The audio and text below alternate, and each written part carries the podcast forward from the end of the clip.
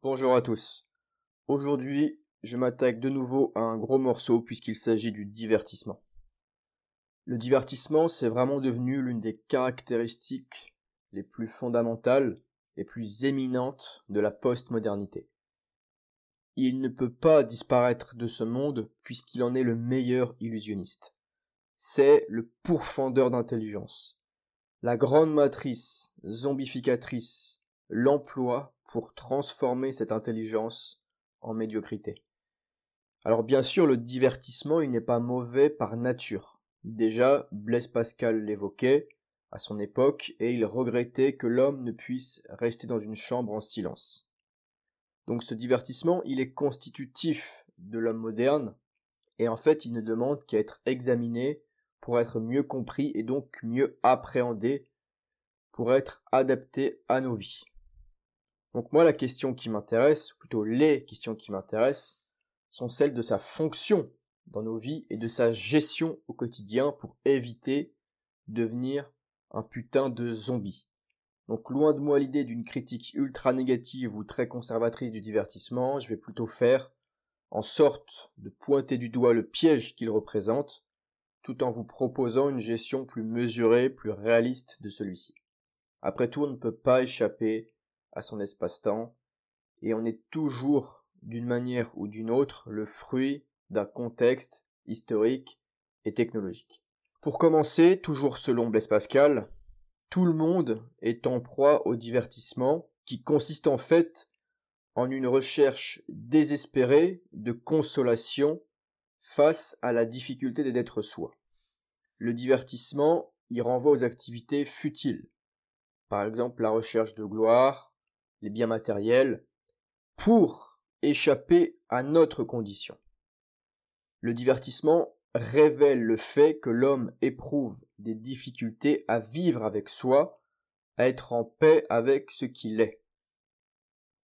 En fait, pour bien des gens, ce divertissement, aujourd'hui dans la manière dont il est consommé, dont il est appréhendé au quotidien, c'est une sorte de pansement sur une plaie béante, quand on a vraiment du mal à vivre, ou à minima, une espèce de somnifère quand on a juste un peu mal d'être soi. Mais quoi qu'il en soit, la plupart du temps, ce divertissement, c'est vraiment du vide qui sert à compenser du vide. Et c'est en ça qu'il est le grand illusionniste du monde, puisqu'il pense nos blessures P-A-N-S-E au lieu de nous faire penser P-E-N-S-E-R. Malheureusement, c'est un faux remède. C'est ce que je disais au début, c'est une grande illusion. Parce qu'on ne peut pas espérer guérir de ses blessures, de son mal de vivre, et échapper à sa condition juste en appliquant un peu de pommade. Le tour de passe-passe, il est formidable, puisqu'il fabrique de véritables prisons mentales pour les consommateurs qui viennent chercher leur dose de plaisir et entrent ainsi dans une boucle infernale. C'est bien l'illusion du remplissage qui règne en maître, comme pour nous faire penser que nous sommes là où nous devons être, donc qu'il faut continuer bien sûr à épuiser notre attention et notre énergie dans cette consommation frénétique de contenu vide de sens. Le divertissement médiocre, pourtant, il n'élève aucunement l'âme, la spiritualité, ni l'esprit, l'intellect. Au contraire, il les endort et s'adresse directement à ce qu'on pourrait appeler notre âme basse, nos pentes négatives, nos pulsions ou nos sentiments, mais en aucun cas ce divertissement médiocre, j'insiste sur ce mot, n'insiste ni ne cherche une quelconque élévation chez l'individu moyen. Mais pire encore, le divertissement que je nomme médiocre, bas, laid, il n'est pas omniprésent par hasard. Ce règne de la quantité ne tombe pas du ciel. Il est savamment préparé et la préparation est tellement devenue délicieuse et bien réalisée que ce divertissement est devenu comme l'opium du peuple. Il est produit en quantité astronomique pour être bien certain que tout le monde pourra avoir sa dose. Comme le camé finalement qui a besoin de sa drogue quotidienne pour ressentir à nouveau le vif plaisir et oublier que le réel est difficile à appréhender. Et c'est là que je fais ma transition, après cette métaphore avec la drogue, avec les fonctions du divertissement. J'y vois donc plusieurs fonctions, plusieurs éléments à souligner. Une première fonction du divertissement, ça va être vous faire rester sur une plateforme, voire vous faire payer cette plateforme. Alors notamment pour certaines avec un euh, avec une stratégie qu'on appelle freemium. Donc vous avez beaucoup de contenu gratuit, vous pouvez tester la plateforme, puis ensuite on vous fera des incitations et on vous présentera des bénéfices pour vous faire acheter, vous faire payer un service. Cette faculté qu'ont les plateformes à obtenir des taux de rétention sur les sur leur plateforme, c'est-à-dire faire rester les gens sur leur service, annihile, supprime votre proactivité et vous endort. Ça c'est une première chose.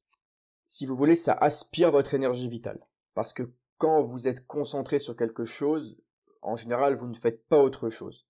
Donc toute votre attention est dirigée vers quelque chose et pas vers autre chose. Par conséquent, cela détruit votre proactivité, votre créativité, votre force de travail si vous voulez. En tout cas, si vous êtes tourné vers du divertissement qui ne vous élève pas et qui ne vous permet pas d'en tirer profit. On y reviendra un peu plus tard. Deuxième fonction, parlons bien sûr de l'idéologie, de la politique, de la transmission d'idées, de valeurs. Aujourd'hui, le soft power transite énormément par le contenu vidéo, par le cinéma, pour faire passer tout un agenda politique, tout un panel d'idées, toute une idéologie.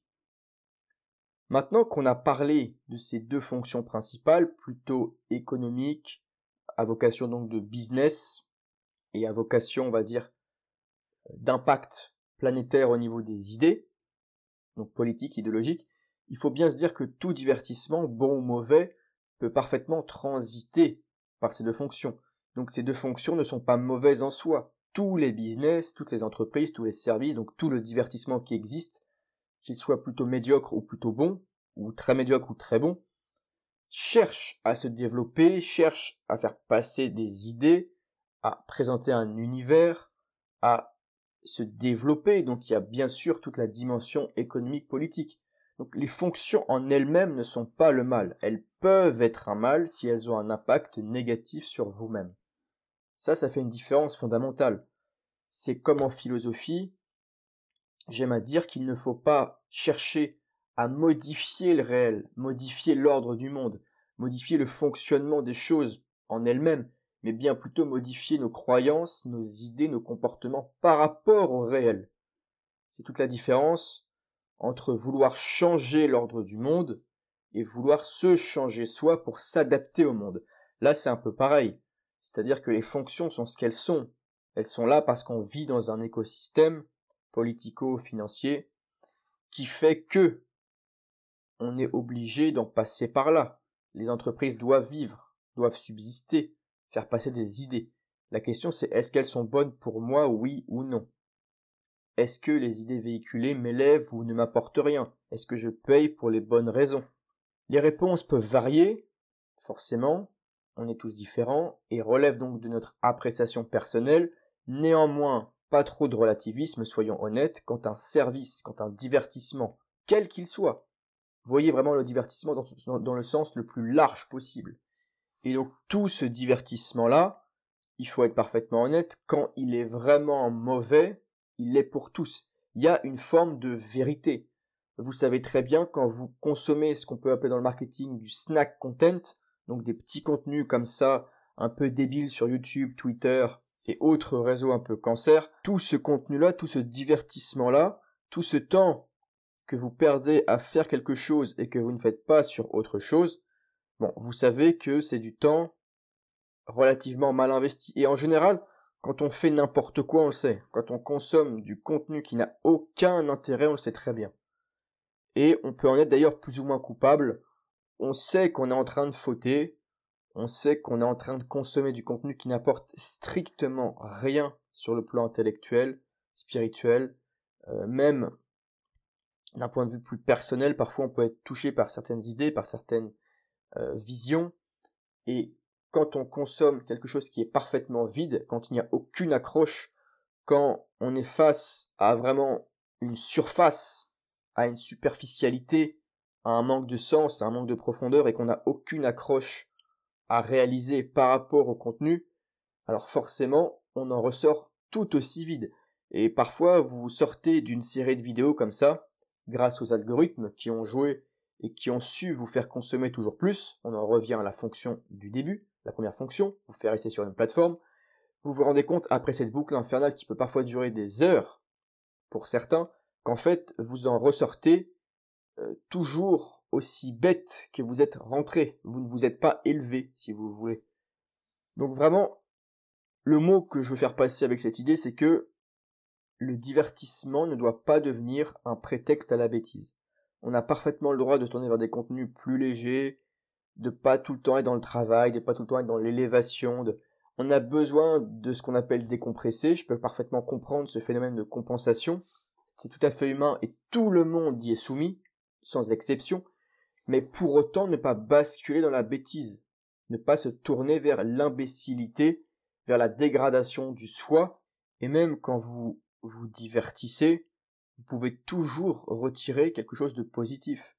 Par exemple, enfin, c'est quand même tout bête, mais passer une bonne soirée entre amis, avoir des bonnes discussions, se remémorer des bons souvenirs, faire des jeux et euh, boire des coups, oui, c'est du divertissement, mais vous avez vécu un moment humain. Vous avez créé du lien ou renforcé des liens. Vous avez partagé. Vous avez ri.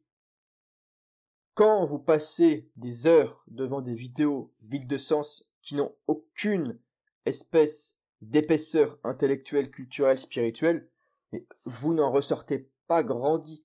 Il n'y a aucune noblesse, aucune beauté, aucune profondeur à tirer de tout ça. Donc le divertissement ne doit pas devenir une surface totalement plane et sans aucun intérêt. Le divertissement doit rester un apport de valeur pour votre être. Il doit continuez de vous nourrir. Vous devez perpétuellement, dans votre vie, transiter par des activités, par des occupations qui, d'une manière ou d'une autre, vous apportent un minimum de substance. Le grand mal du divertissement, c'est qu'il apporte constamment du vide. En tout cas, beaucoup trop souvent. C'est-à-dire des activités, des contenus, des occupations qui, in fine, n'apportent strictement rien. Ce sont des illusions. Le divertissement est un illusionniste, en tout cas dans sa forme la plus médiocre. Donc il faut bien comprendre aussi, pour enchaîner sur autre chose, que ce divertissement ne doit pas nous submerger. Il ne doit pas nous zombifier. Et il faut savoir comment lutter. Le divertissement, quel qu'il soit, c'est en fait une position d'attentiste. Euh, c'est-à-dire que vous êtes là, observateur, vous consommez, mais en fait, vous êtes même parfois amené à subir le divertissement, subir l'algorithme. Et votre énergie vitale, elle est comme aspirée, donc elle n'est pas utilisée pour créer, pour vous éveiller. Elle est utilisée pour consommer. Votre attention est retenue direction de la consommation. Et la plupart des gens qui subissent vraiment le divertissement, notamment médiocre, n'ont pas conscience qu'on détourne leur attention et leur volonté créatrice.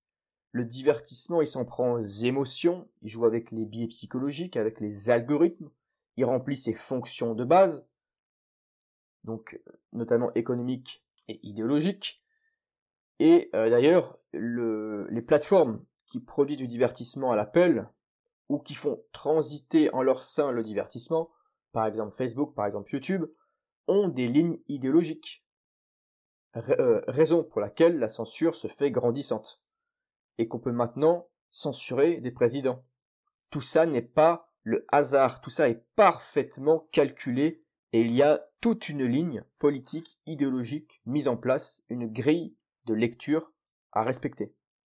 Alors le drame, c'est que ce divertissement, notamment médiocre, il favorise donc l'émergence de la zombification, j'ai fait une vidéo là-dessus, euh, au vu de la pauvreté des créations, de l'idéologie mortifère qui est véhiculée, des systèmes algorithmiques psychologiques qui sont faits pour vous faire rester.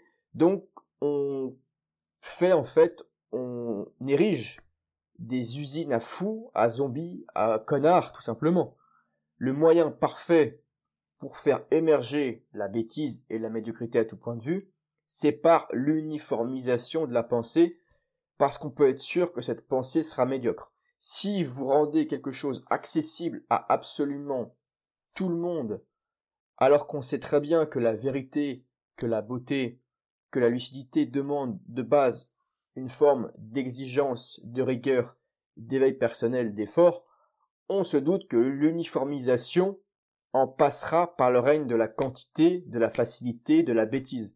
Donc forcément, ce règne de la quantité, la production de masse de divertissement médiocre, favorise l'uniformisation, favorise donc la bêtise, l'horizontalisation, le relativisme, et ne permet pas d'amorcer un véritable retour à la verticalité, à l'ordre, à la vérité. Alors, il faudrait nuancer un petit peu parce qu'évidemment, il y a des contre-mouvements, des contre-cultures comme on pourrait appeler, mais la pensée dominante, la doxa, ne va pas dans le sens de la recherche d'éveil, de vérité, de verticalité. Alors, sachant bien sûr que tous les zombies et les modérés, donc qui consomment du divertissement à l'appel, ne se remettent jamais en question et par conséquent ne changent pas leur habitude. Par conséquent, les plateformes, les, les créateurs de contenu, tous les producteurs de divertissement médiocres savent très bien que les gens qui consomment leur contenu reviendront le lendemain. Ils savent très bien que le système addictif qu'ils ont mis en place, il est efficace et qu'il va perdurer. Alors maintenant, on pourrait se demander, mais après une critique aussi vive, mais quel divertissement consommer alors? Qu'est-ce qu'on fait? Écoutez, il n'y a pas de miracle. Essayez dans la mesure de votre volonté, de vos moyens, de vos possibilités, de consommer du divertissement qui soit utile pour l'âme, pour l'esprit, tout en privilégiant toujours le contact social de qualité avec vos amis, qui est quand même le meilleur divertissement parce qu'il crée du lien dans le réel. Et euh, après, sur YouTube, par exemple, il y a quand même beaucoup de vidéos débiles, mais il y a aussi beaucoup de vidéos qui sont très intéressantes, à grande valeur ajoutée. Donc essayez vraiment de respecter votre nourriture spirituelle et intellectuelle pour croître, durer sereinement. Donc tournez-vous aussi forcément vers les livres qui permettent d'entretenir un échange avec un auteur et qui sont un divertissement d'immense qualité. Finalement, je vous dirais que il faut développer une haute conscience de soi et du courage toujours pour garder le cap et éliminer ses mauvaises habitudes. Parce que sortir du cercle vicieux, donc je vous rappelle qu'il produit une chimie dans votre corps grâce aux hormones du plaisir, euh, hein, quand vous consommez du contenu et que ça vous gratifie, vous voulez recommencer, bref, c'est un peu comme la drogue. Alors il n'y a pas une, euh, comme on dit, une chute, une descente aussi violente, c'est pas non plus tout à fait pareil, mais on développe des addictions aussi. Disons que c'est plus facilement curable, qu'on en sort plus facilement, que c'est moins violent, mais qu'il faut commencer par donc cette conscience et ce courage qui sont intrinsèquement nécessaires à la sortie de tout cercle vicieux. Il faut avoir conscience de l'addiction et le courage de, vraiment de s'y opposer. Donc c'est pas aisé d'en sortir quand on est vraiment dans le snack content, quand on est vraiment à fond euh, dans le système algorithmique, qu'on est pris par ça, qu'on est esclave de l'algorithme, du divertissement en général, d'autant plus quand on manque de conscience et qu'on ne fait aucun effort. Mais si vous avez vraiment un cap à suivre, un objectif, que vous êtes très au clair avec vous-même et sur le chemin à parcourir, vous serez grandement aidé et vous pourrez de plus en plus sélectionner habilement vos divertissements. En fait, une position de soumis qui subit totalement les algorithmes ou qui subit pour sortir un peu de YouTube, de Netflix et tout ça, qui subit dans sa vie en général toute forme de divertissement, et littéralement qui est en train de tuer son temps, parce qu'en fait, on tue votre temps. Votre sable, hein, dans votre sablier personnel, s'écoule, et cet investissement, parce que tout temps passé est un investissement. C'est-à-dire que vous pouvez consommer votre temps intelligemment, pour une élévation quelle qu'elle soit, ou alors vous pouvez le perdre, le tuer. Et ce temps qui est tué ne reviendra pas. Et quand vous prenez vraiment conscience que le divertissement ne doit plus devenir un prétexte à la bêtise et que même si je passe parfois du temps sur du contenu plus léger ou que je passe des moments qui sont moins exigeants, ce qui est tout à fait normal, pour autant, c'est un investissement réussi, parce qu'il me permet une connexion à autrui, il permet une élévation, il permet une forme d'épanouissement, il permet de faire naître l'amour en moi. Ce divertissement-là est utile, et ce n'est pas un tueur de temps. Mais si vous passez vraiment votre temps libre dans du divertissement pourri, que vous tuez littéralement votre temps, que vous écoulez le sable sans aucune vergogne de votre sablier, sachant qu'il ne revient jamais, là, on a un problème. En tout cas, vous gâchez littéralement vos précieuses minutes, vos précieuses heures sur Terre, même parfois vos précieuses années. Si vous passez vraiment des heures et des heures tous les jours par l'accumulation, vous vous doutez bien que ça commence à faire. Si vous avez conscience de ça, la fameuse haute conscience de soi, et qu'après vous développez la rigueur, le courage nécessaire pour en sortir, on reparlera du courage et de la discipline plus tard. Mais si vous développez tout ça, vous commencerez à reprendre les rênes du divertissement. Vous emploierez habilement votre temps et vous dominerez le processus. Donc le divertissement, il deviendra comme un outil comme un autre pour vous élever et vous sortirez de la matrice qui faisait de vous un esclave à son insu. Donc le divertissement, ça sera un moyen d'élévation et non plus un asservissement. Bien sûr, à condition d'avoir su faire le tri entre médiocrité et qualité tout en gérant l'aspect quantitatif. Parce que même si vous consommez souvent du divertissement qualitatif, par exemple que vous passez du bon temps entre amis, ou que vous lisez des livres, ou que vous allez voir au cinéma un bon film, ou euh, que vous allez au théâtre, on peut dire que c'est des bons divertissements. Néanmoins, si vous passez votre temps à ça, vous êtes quand même dans le divertissement. Donc vous voyez que j'ai moi personnellement un logiciel qui est quand même tourné vers la valeur travail, vers le sens, vers ce que, je pourrais appeler le code, code d'honneur. C'est-à-dire que pour moi, tout homme avec un grand H a un destin à accomplir. Et que on peut trouver de la noblesse dans n'importe quel destin. On peut trouver de l'amour, du sens. On peut trouver une boussole, une boussole digne de ce nom à suivre dans tout destin. Et le divertissement doit être un moyen de souffler un petit peu, de vous reposer, ou simplement de varier les plaisirs de la vie et donc de vous permettre d'avancer mieux sur votre cap principal, mais ne doit jamais devenir un moyen de vous perdre. Parce qu'en fait, c'est aussi ça, les gens se perdent volontairement ou involontairement selon les mécanismes et le niveau d'addiction, dans le divertissement. Ils savent très bien qu'ils devraient faire autre chose, que leur destin est ailleurs, que leurs bonnes actions sont ailleurs, que le bien est ailleurs, donc que leur accomplissement, non pas au sens du dev perso et de l'accomplissement ultra-matériel, je parle de l'accomplissement du soi, donc l'élévation, la potentialité, c'est-à-dire ce que vous pouvez faire émaner de vous. Tout homme doit, doit être sculpté, comme euh, un grand artiste qui, à force de travail, arrive à faire sortir d'un bloc de marbre une superbe statue. L'homme, c'est ça. Une sculpture qui est toujours à sculpter. Donc évidemment, on n'est jamais totalement au bout, car l'homme devrait toujours rester un élève éternel, bien sûr. Mais vous voyez qu'il y a cette dimension de progression, de verticalité. L'homme, j'en suis convaincu, n'est pas fait pour stagner. Il est fait pour explorer ses talents, son potentiel, son propre génie à travers un destin qui lui est propre. Il doit avancer sur son chef-d'œuvre personnel et le divertissement doit devenir un allié dans cette quête et non pas un moyen de se perdre et d'arrêter de travailler. Écoutez, je crois que j'ai dit l'essentiel sur le divertissement.